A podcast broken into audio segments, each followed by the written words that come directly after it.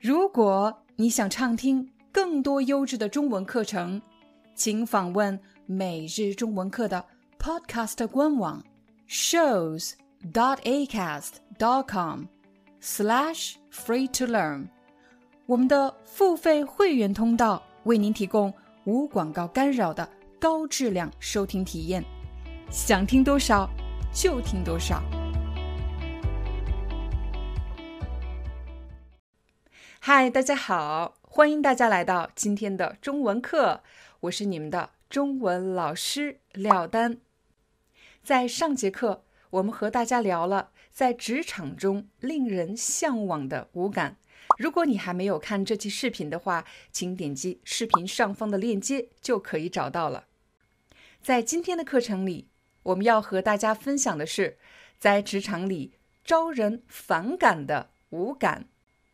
这五感分别是优越感、存在感、掌控感、危机感，还有距离感。让我们来看第一个词“优越感”。优越的意思其实就是好。当一个人有很强的优越感，说明他认为他自己认为在某些方面比别人强。你可能会问，是在哪些方面强呢？啊，可以是任何方面，比如觉得自己比别人漂亮，觉得自己比别人的身材好，比别人聪明，又或者自己的工作能力比较强，又或者是家庭背景、教育背景比别人都厉害。当然，优越感是一种非常主观的感觉，自己认为在某方面比别人强。其实，如果一个人，他发现自己在某方面的能力或者特质比别人强，这不是一件坏事。如果一个人对自己的能力有一个客观的认识，就是很清楚自己在哪方面比较强，在哪方面比较弱，并且认可了自己强的这部分，认可自己的能力，我们可以说他是一个自信的人。刚才我用到了一个词。客观，对自己有一个客观的认识。什么叫客观呢？其实客观的意思就是指通过大范围的对比，我不仅能够认识到自己的优点，还能认识到自己的缺点。我们说这个人对自己的认识是比较客观的。客观其实是相对于主观而言的，你可以理解成客观的反义词就是主观。但如果一个人对自己的评价或者感受是非常主观的，那么他很可能忽视了非常多的外界的信息，完全依赖自己的感受。这个时候，我们就可以说，这个人对某件事情的认识是比较主观的。如果你已经学会了主观和客观这两个词，让我们再看回优越感和自信这两个词。你会发现，自信其实是一种比较客观的态度。一个自信的人，他不仅能够认可自己在某方面的能力，同时还能意识到在哪些方面不足。但是，优越感是一种比较主观的感受。当一个人有很强的优越感，他一定是在拿自己强的那部分和别人弱的那部分去对比，一个强，一个弱。从而形成了一种落差感，也就是说，一个人的价值感是建立在和别人的落差感之上的，借由别人的弱小而体会到了自己的强大。但如果没有这样的落差感呢？那么这个人的优越感也会随之瓦解。随之瓦解是什么意思呢？就是随着这个落差感的消失，这个人的优越感也不可能存在了。带来的后果是什么？带来的后果是，不仅这个人不能认可自己，甚至觉得自己没有任何价值。人的内心世界是非常丰富，也是非常复杂的。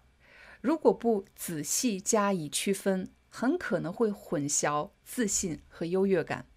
我来给大家一个例子，让我们来看第二个词“存在感”。存在感这个词。不一定是贬义的，我们可以把存在感理解成价值感。比如，我们每个人，无论是在工作中、学习中，在家庭中，我们都希望获得一种价值感，也就是自己的存在是有价值的。但是，什么时候这个存在感就变成了贬义词呢？比如，当一个人说他怎么这么喜欢刷存在感，请大家注意，刚才说的是刷存在感。比如在办公室。两个平级的同事，他们的级别是一样的，做的工作也差不多，但是其中一个同事总是喜欢去影响另外一个人。他是以什么样的方式去影响的呢？往往是以长者的姿态，或者是以领导者的姿态去影响他人。比如，在没有经过别人允许的情况下，就去评价别人的工作。甚至提供指导，像管理者一样去指导对方。这时候，这位同事很可能心里会想：他这是在刷存在感，也就是通过指导我、影响我，像一个管理者一样对待我，从而找到自己的价值感。在你的工作中，你周围的同事有没有喜欢刷存在感的人呢？没有经过你的允许就来评价你的工作，对你的工作指指点点，好像他是你的管理者一样。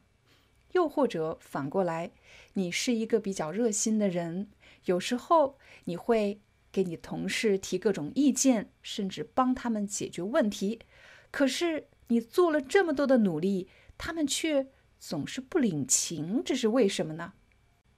其实，想要做一个领导者，我想要具备至少两个条件。第一，就是自己主观，我愿意去做领导者，我愿意去帮助他人。第二，有能力去领导他人。但如果那些喜欢帮助他人，但是能力不足的人，很可能会被别人认为这是在刷存在感。你的能力还不如我呢，你凭什么来评价我？如果你的内心有一种与生俱来的做领导者的热情，那么好好的保护它，千万不要被别人认为就是在刷存在感。你要做的是多花一些时间在自己的身上，努力提高自己的能力，直到有一天大家认可了你的能力，认为你在能力上、你在意愿上都具备了领导者的条件。这时候，我相信你就是那个最适合的领导者。我们再来看第三个词——掌控感。掌控就是控制。当一个人有很强的掌控感，那其实他很可能是一个控制欲比较强的人。掌控感很强的人有一个特点，那就是他喜欢自己做决定。他不喜欢被别人要求或者被别人告诉他应该怎么做。比如，在一个工作或者活动的进行中，他们喜欢掌控局面，接下来该发生什么，应该怎么做，他们喜欢做这方面的布置和计划。在对话中，他们喜欢主导话语权。刚才我用的一个动词“主导”，主导话语权的意思，也就是说。接下来讨论的方向往哪里走，完全是由他来引导的。掌控感很强的人喜欢主导话语权。掌控感这个词其实也不完全是一个贬义词。比如一个人需要一定的掌控感，他需要有目的、有方向，他一定要想办法提高自己的效能感，也就是自己在做工作的时候是不是高效。高质的完成任务，但是对任何事情都希望在自己的掌控之下，不允许有任何失控的可能性。那么，我想，其实作为这个当事人本身，也会觉得掌控感既是自己动力的来源，同时也是让自己非常痛苦、内心非常疲惫的一个主要原因。我在这里可以问大家几个问题，请你想一想。你自己是不是一个掌控感比较强的人？比如你喜欢给自己设定目标，你喜欢提高自己的学习或者工作效率，你不太喜欢让别人告诉你接下来该怎么做、为什么做，而且你觉得拒绝他人是一件比较正常的事情。我其实很羡慕那些有清晰的掌控感的朋友们，因为我认为，当一个人有掌控感，表示他认可了在自己生活或者工作当中的主权。如果别人越界，比如说给你提一些你不想要的建议，或者说想试图影响你的工作、生活、你的价值观，掌控感很强的人，他们的边界是非常清晰的，他们会很清楚地告诉对方：“不好意思。”这是我自己的生活，和你没关系。我们再来看第四个词：危机感。危，危险的危；机，机会的机。危机感指的就是一个人提前预见到了，他比别人都早的感受到有危险的事情将要降临。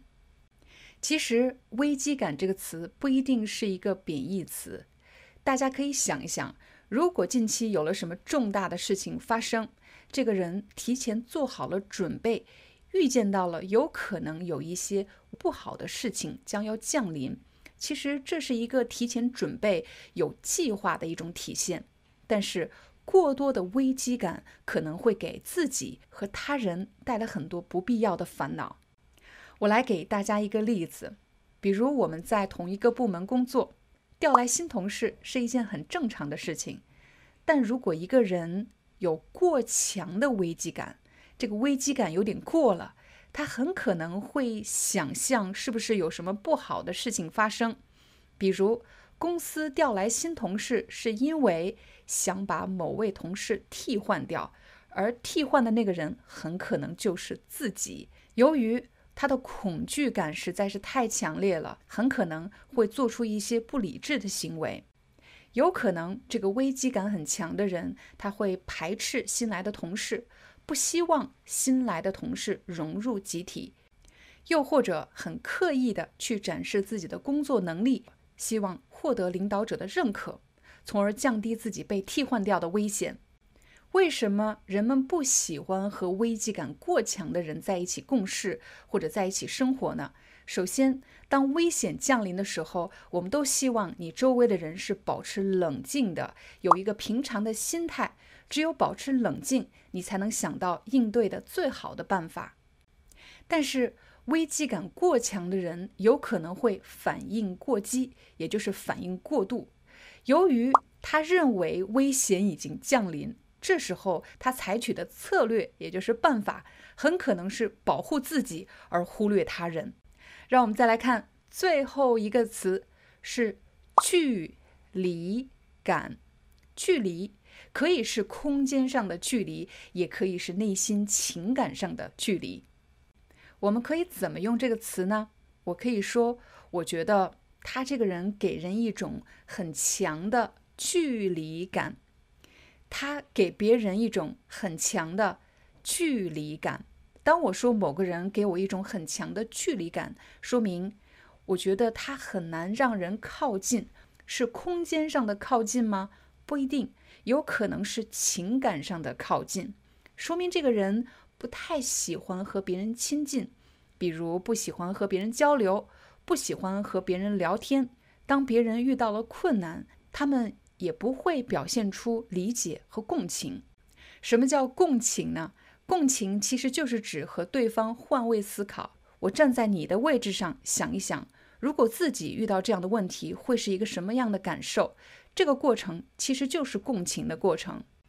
如果一个人很少向他人表达对别人的经历或者感受的理解，那么很可能就会给人一种很有距离感的印象。我来给大家一个例子，比如我们在一个部门工作，而我们的部门经理就是一个让人感觉距离感很强的人。每天早上来上班，他从来不跟大家说早上好，总是把门关着，窗帘拉下来，一个人待在他的办公室里。比如这位经理只是在会议上和大家有交流，除此之外，他从来不和同事们聊天。如果哪位同事遇到了困难，比如生病或者家里出了事情，他也不会主动去安慰或者理解对方。这时候，我们就会觉得这个人特别有距离感。为了帮助大家更好的掌握今天学习到的五个词，我还制作了一张什么图？还记得吗？这种示意图叫做思维导图。虽然这五个词的最后一个字都是“感”，感会让你联想到感受，但是其实这五个词是用来形容一个人的特质，而不单纯是一个人的感受。我不认为有这五种特质的人就是犯了什么天大的错误。如果我们从更深的层次去思考，你会发现。拥有这五种特质中的任何一种，都很有可能是内心某种需求没有得到充分的满足。比如，长期依赖优越感而感受自我价值的人，他恰恰需要的是自我接纳；而那些急于获得存在感的人，很可能是他们把自我的价值建立在一定要做出什么事情，一定要对他人有影响。其实，我们想一想。如果我们每个人不做任何事情，对其他人没有任何影响，难道我们的存在就没有任何价值了吗？第三个，掌控感。掌控感可以是一个人自我管理的优势，但如果这种优势是建立在对未知的恐惧的基础上，那么掌控感很可能就会超越了管理自我的边界，不仅管理自己，甚至想要控制他人，控制整个世界。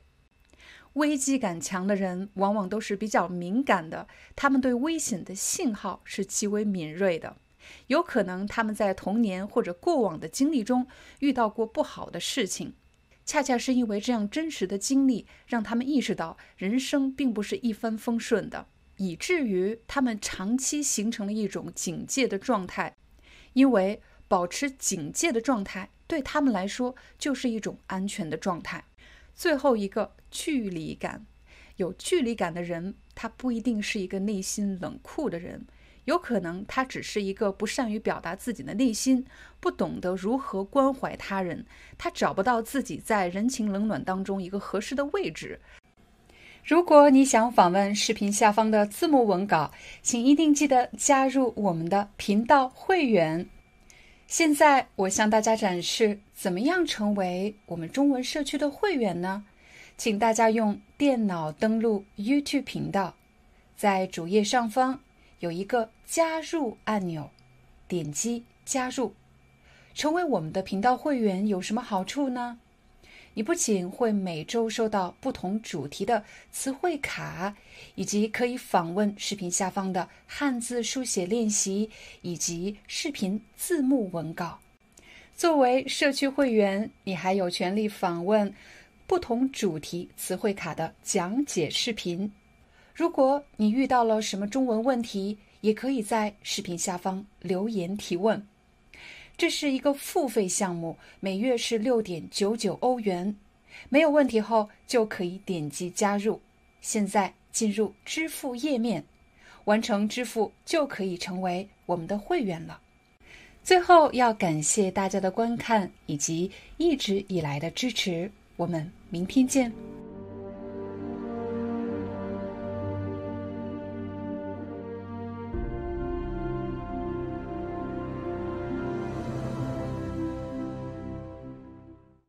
Hi, I'm your Chinese teacher, Liao Dan. Thank you so much for listening to 每日中文课. If you're looking for more lessons, please visit our podcaster website. Here's a link shows.acast.com slash free to learn. As a silver member, you can get access to all the lessons we've created to help you learn natural Chinese in a fun, interesting, and immersive way. Join us today. Enjoy your ad free listening. I'll see you in upcoming episode.